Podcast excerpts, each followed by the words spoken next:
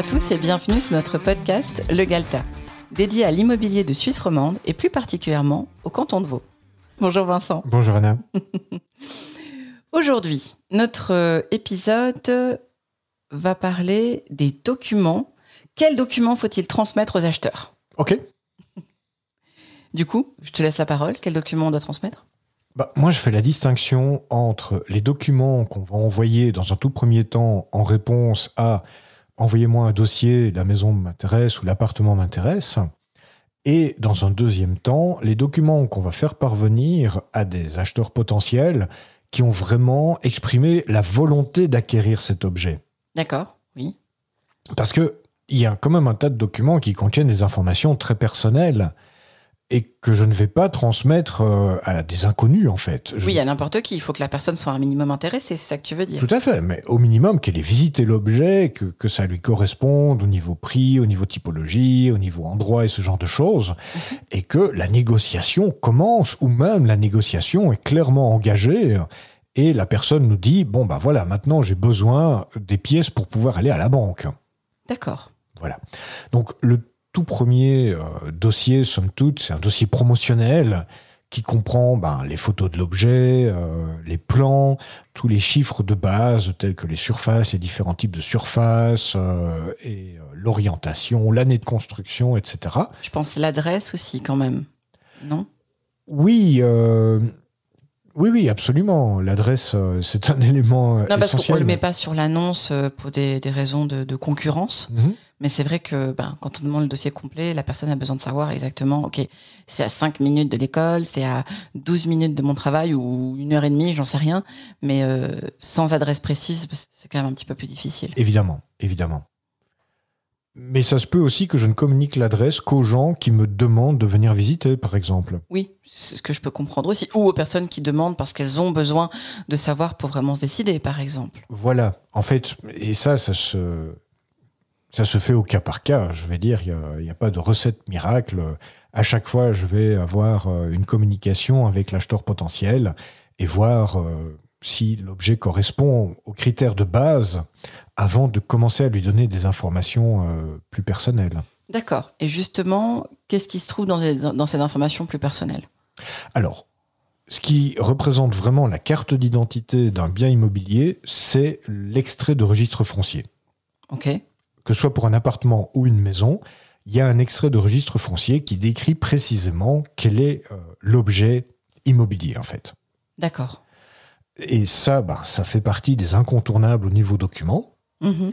Puis la deuxième chose, alors ça c'est plus pour les maisons, mais la police d'assurance de l'ECA. Mm-hmm. Dans le canton de Vaud, on est d'accord. Hein. On est d'accord, tout à fait. Et euh, cette police d'assurance va donner en fait les différents volumes des différentes parties de la maison, de la villa, de, de l'objet immobilier. Et à quoi ça sert aux acheteurs, ça, exactement? Ben, L'extrait de registre foncier va montrer euh, les surfaces de construction au sol et la surface de la parcelle. Mhm. La police d'assurance ECA va montrer les volumes de la construction. Ce sont des éléments essentiels qui permettent de déterminer la taille d'un objet, en fait.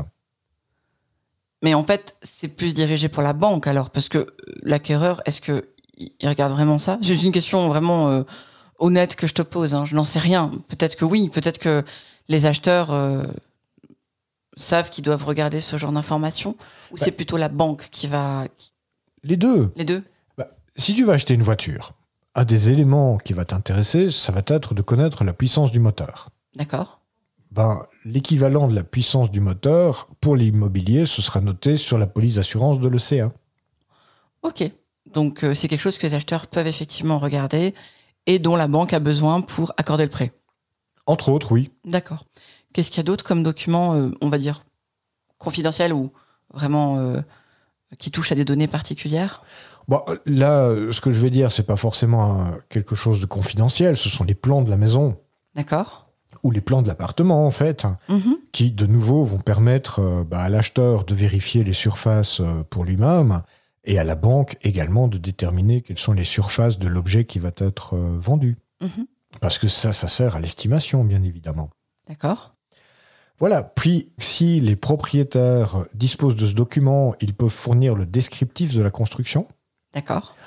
Euh, c'est pas tous les propriétaires qui, qui l'ont, mais si vous avez fait construire votre maison, bah, les propriétaires auront sûrement encore le descriptif de la construction qui explique bah, comment est-ce que la maison a été construite, avec quel type de matériaux, quel type d'isolant. euh, oui, c'est super précis. Comme oui, c'est vraiment très technique en fait. La liste des rénovations des 10-15 dernières années. Donc ça, c'est quelque chose que le propriétaire doit, doit compiler en fait. Oui, tout à fait. Bah, la plupart des propriétaires ont ça à leur disposition, alors ça demande un petit peu de travail euh, administratif pour le mettre en ordre chronologique, mais ça, le courtier va aider euh, le propriétaire pour le faire, en fait. Et euh, quand tu dis rénovation, c'est... on est d'accord, changer la porte, c'est peut-être pas... à moins qu'on ait mis une porte blindée à l'entrée, j'ai envie de dire, mais sinon, ça va être quoi? Repeindre, refaire les sols, enfin, juste pour qu'on ait un ordre d'idée de qu'est-ce que tu entends par rénovation. Alors, euh, rénovation de toiture, euh, refaire une salle de bain, refaire une cuisine, euh, changer le système de chauffage, changer... Des grosses rénovations quand même. Ah oui, on parle pas de changer les vis d'un interrupteur, non. non, mais c'est... Ou si tu installes tout un, truc de... un système de domotique à l'intérieur de ta maison, c'est quand même quelque chose qu'il faut voilà, mettre en avant. Oui, absolument. ok, super. Bah, de nouveau, tout ce qui peut valoriser et expliquer le prix de vente doit être utilisé. Mhm. Donc il ne faut pas euh, rajouter des choses qui sont vraiment pas pertinentes ou qui euh, n'ajoutent pas de valeur. Le changement d'un robinet, typiquement, c'est pas quelque chose à, mettre. C'est de l'entretien plutôt, ça. C'est ça. L'entretien, ben, c'est normal. Maintenant, si tous les systèmes de robinetterie ont été changés par euh, du matériel haut de gamme il y a six mois en arrière, ça, ça vaut la peine de le mentionner. D'accord. Voilà. Ensuite, on peut aussi faire la liste des aménagements et des travaux qui sont encore sous garantie. D'accord, oui. Ça, apporte quelque chose. Euh, si on est dans une maison qui fait partie du recensement architectural, ben, il faudrait aller sortir la fiche du recensement architectural parce que ça va faire partie de l'objet en fait. C'est logique. Voilà. Les consommations électriques et de chauffage des trois dernières années. Mhm. Oui, c'est important de, le préciser, je pense. Oui, mais il faut bien comprendre que les consommations électriques et de chauffage varient énormément en fonction euh, de l'utilisation que les gens en font. Typiquement, des retraités d'une septantaine d'années ont tendance à chauffer plus que des gens qui travaillent à l'extérieur pendant toute la journée et qui ne sont là que le soir et le week-end. Oui, ou des personnes qui, euh, comme nous, adorent euh, le feu de cheminée et euh, chauffent majoritairement à ça. On n'aura pas des, on n'aura pas, oui, des, factures de gaz ou électricité qu'une personne qui ne se chauffe que au chauffage au sol, par exemple. Tout à fait, tout à fait. Mais par exemple, les consommations d'énergie vont être nécessaires pour établir le certificat énergétique cantonal des bâtiments, le CECB, qui est le document suivant qu'il va falloir produire. Alors ce document, il doit être produit, la dernière limite pour le, pour le montrer aux acheteurs, c'est chez le notaire. C'est un document qui est nécessaire pour pouvoir finaliser la vente, mhm. mais il n'est pas obligatoire pour pouvoir organiser des visites et ce genre de choses. Moi, je le fais faire assez rapidement dès qu'on a une négociation sérieuse qui commence. Oui, pour pas freiner le, le, processus. Voilà. Je travaille avec un expert qui systématiquement me fournit le certificat en une semaine. Juste pour avoir une indication, c'est quoi l'ordre de prix? C'est 200 francs ou c'est 2000 francs? C'est quoi le... L'expert que j'ai trouvé a un tarif euh, très compétitif et fait systématiquement le, ce certificat-là, le CECB, pour 650 francs. D'accord, mais ça donne un ordre d'idée. Si vous trouvez des CECB à 2500 francs, il faut peut-être chercher encore un petit peu. Voilà, mais là, je pense que c'est un service que le courtier doit proposer au propriétaire vendeur pour lui fournir euh, le prestataire qui est le plus, euh, le plus efficace, en fait. Oui. Mais ce que je veux dire, c'est que c'est bien de connaître un ordre de prix pour voir qu'est-ce qui est correct ou pas. Absolument, parce que de nouveau, ben, on voit tout et son contraire. Euh, mm. Donc, tu as raison, l'exemple que tu as mentionné n'est même pas exagéré, en fait.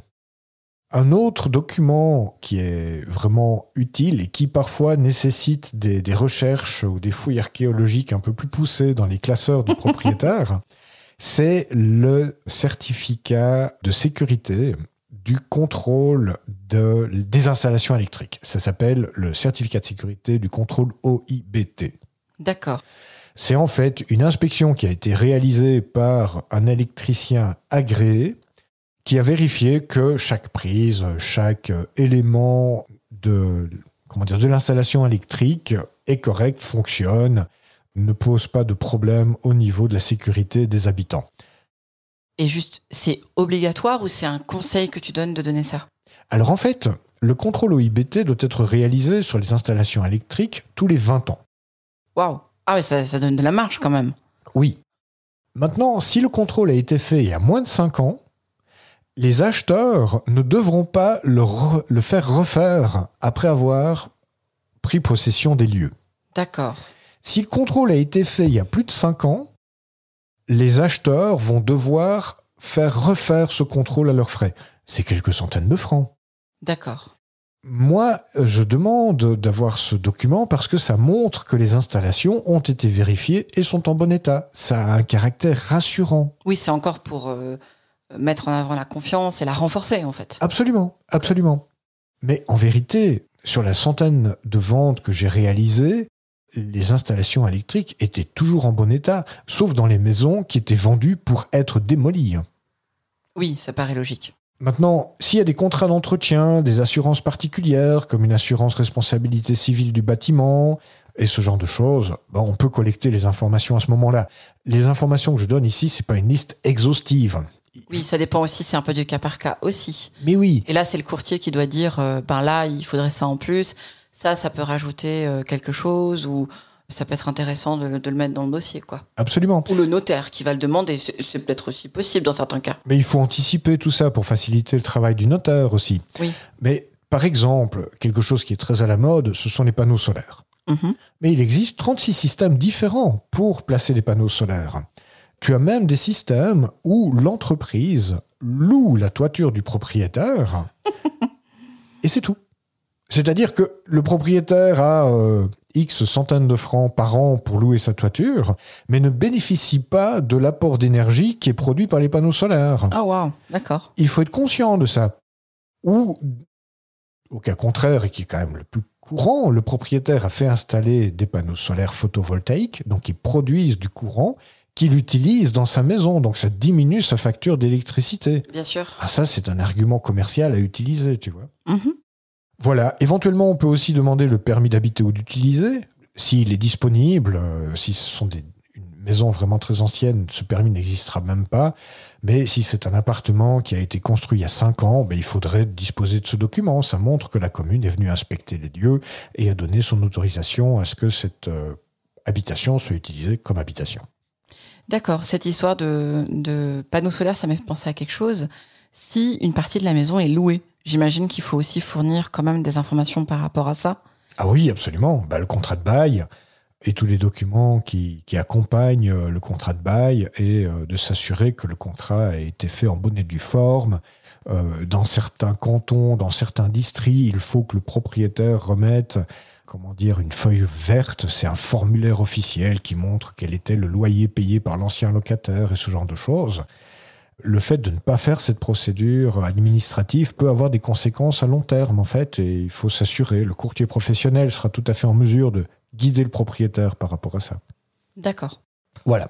Ça, c'était essentiellement pour une maison, parce que pour une propriété par étage, il y a encore euh, toute une euh, série de documents supplémentaires euh, par rapport à ce que je viens de, de citer. Alors, euh, c'est parti. Alors pour la propriété par étage, il y a encore toute une série de documents supplémentaires qui doivent être fournis. De nouveau, ces documents doivent être fournis à partir du moment où il y a une négociation qui est en cours.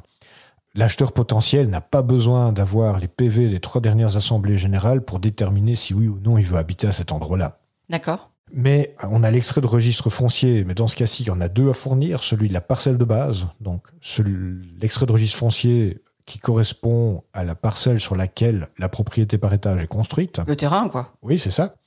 Et puis le deuxième extrait de registre foncier du lot PPE qui est à la vente.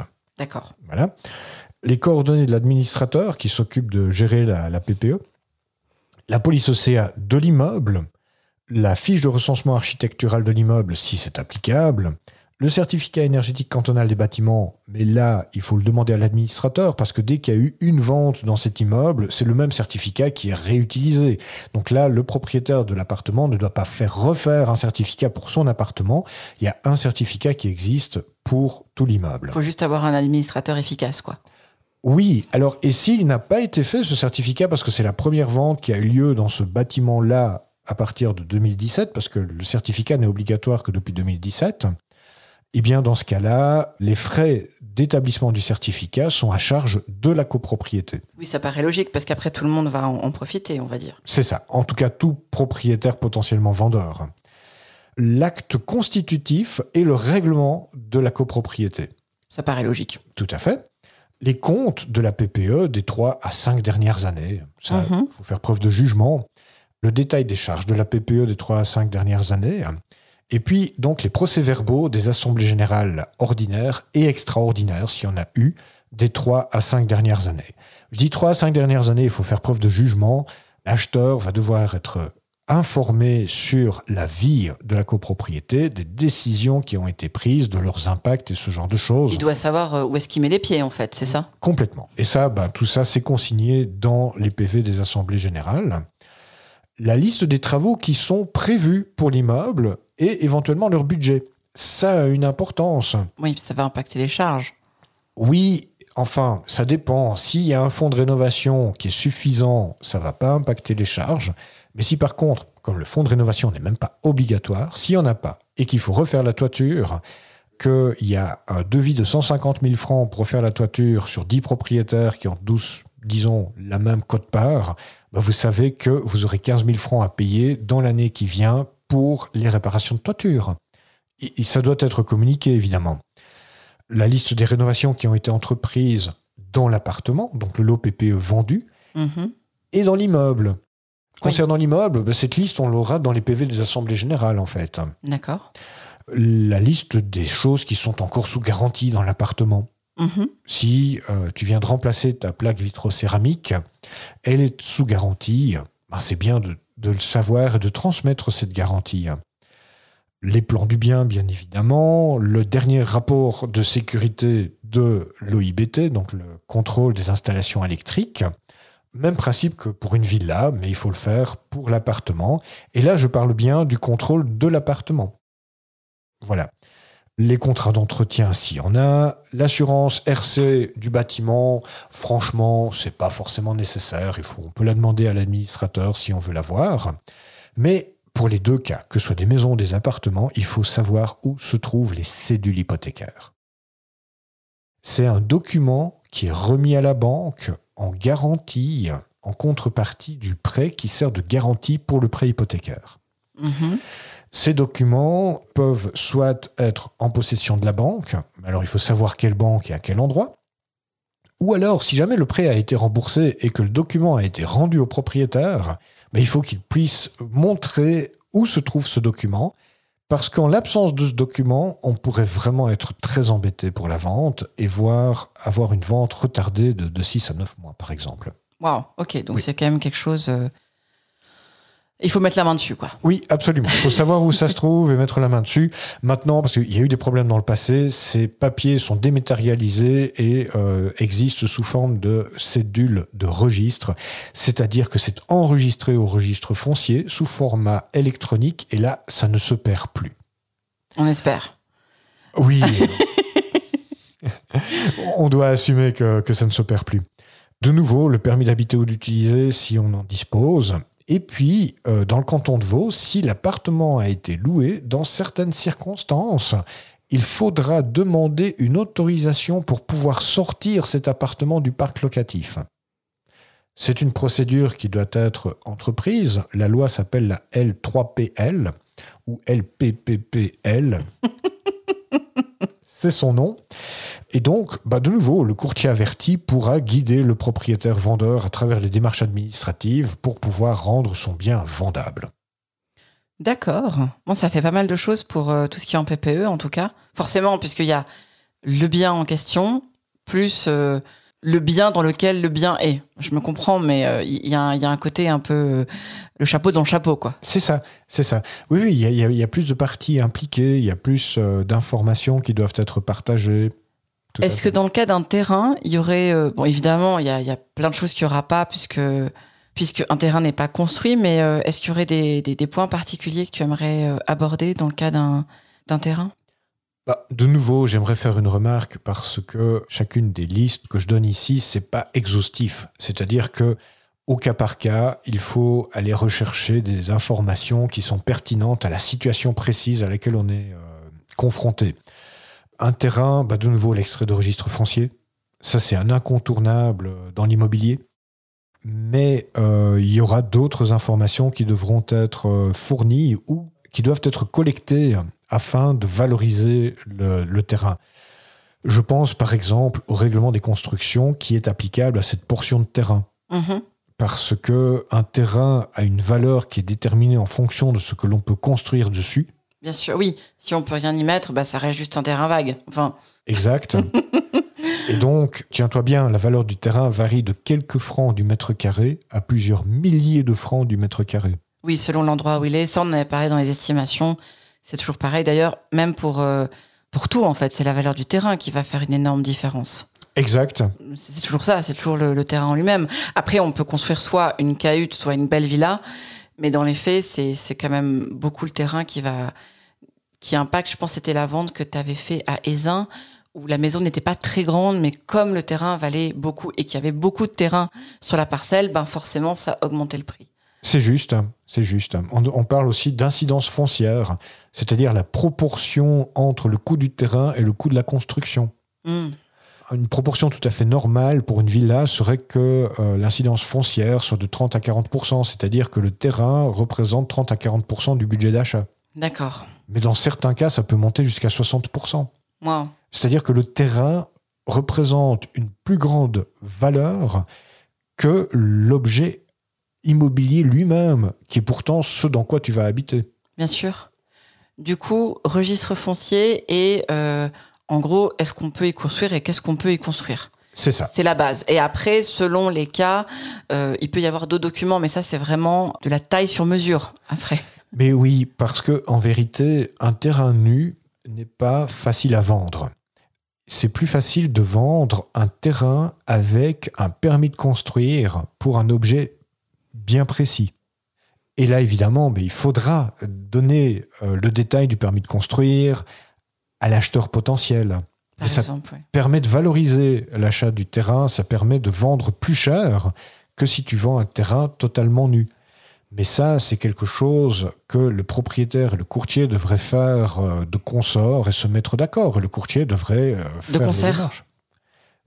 C'est probablement ce que j'ai voulu dire, oui. D'accord.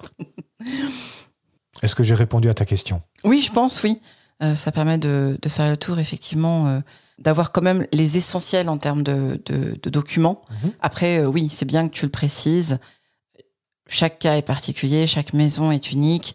Il y a euh, des fois des accords sur les servitudes, il y, a des, il y a des choses qui peuvent rentrer en compte, mais c'est tellement... Euh, enfin, on peut pas faire la liste des milliers de choses possibles. Et je suis sûre qu'on en oublierait quand même, parce que ben, on, se retrouve toujours avec des, des, des situations extraordinaires. Oui, mais le courtier doit faire des recherches pour aller chercher des informations et, euh, comment dire, jouer au Sherlock Holmes et être euh, curieux et poser des questions par rapport euh, aux documents nécessaires. Je le dis souvent en rigolant, mais ça se vérifie. À partir du moment où j'ai collecté tous les documents nécessaires pour réussir la vente, généralement, la vente se fait dans les jours qui viennent. oui, oui, parce que quelque part, le, le le dossier est complet. C'est ça. Mais généralement, on obtient un dossier complet parce qu'on a eu l'obligation de compléter le dossier, parce qu'on a une négociation qui avance. Mais il vaut mieux anticiper tous ces points parce qu'il y a parfois des documents qui prennent du temps à, chercher. Bien sûr. Euh, si jamais sur le blog, je mettrai le lien dans la description, on a un article euh, très complet euh, qui s'intitule Quels sont les documents à fournir pour la vente d'un bien en Suisse? On peut pas faire plus euh, plus évident. Et il y a aussi dessus disponible une checklist. Comme ça, vous n'avez pas besoin de noter tout. en écoutant le podcast et en essayant de comprendre ce qu'on dit, euh, vous aurez accès du coup à, tous ces éléments et vous pouvez ben, soit l'imprimer, soit utiliser tel quel et, et vous baser dessus pour, pour la vente. Magnifique. Super. merci pour tout ça. Service. C'était complet et on a fait un épisode plus long. On est déjà à 27 minutes, mais voilà. Euh, c'était nécessaire pour couvrir tout le sujet. Et puis à la semaine prochaine. Bye bye.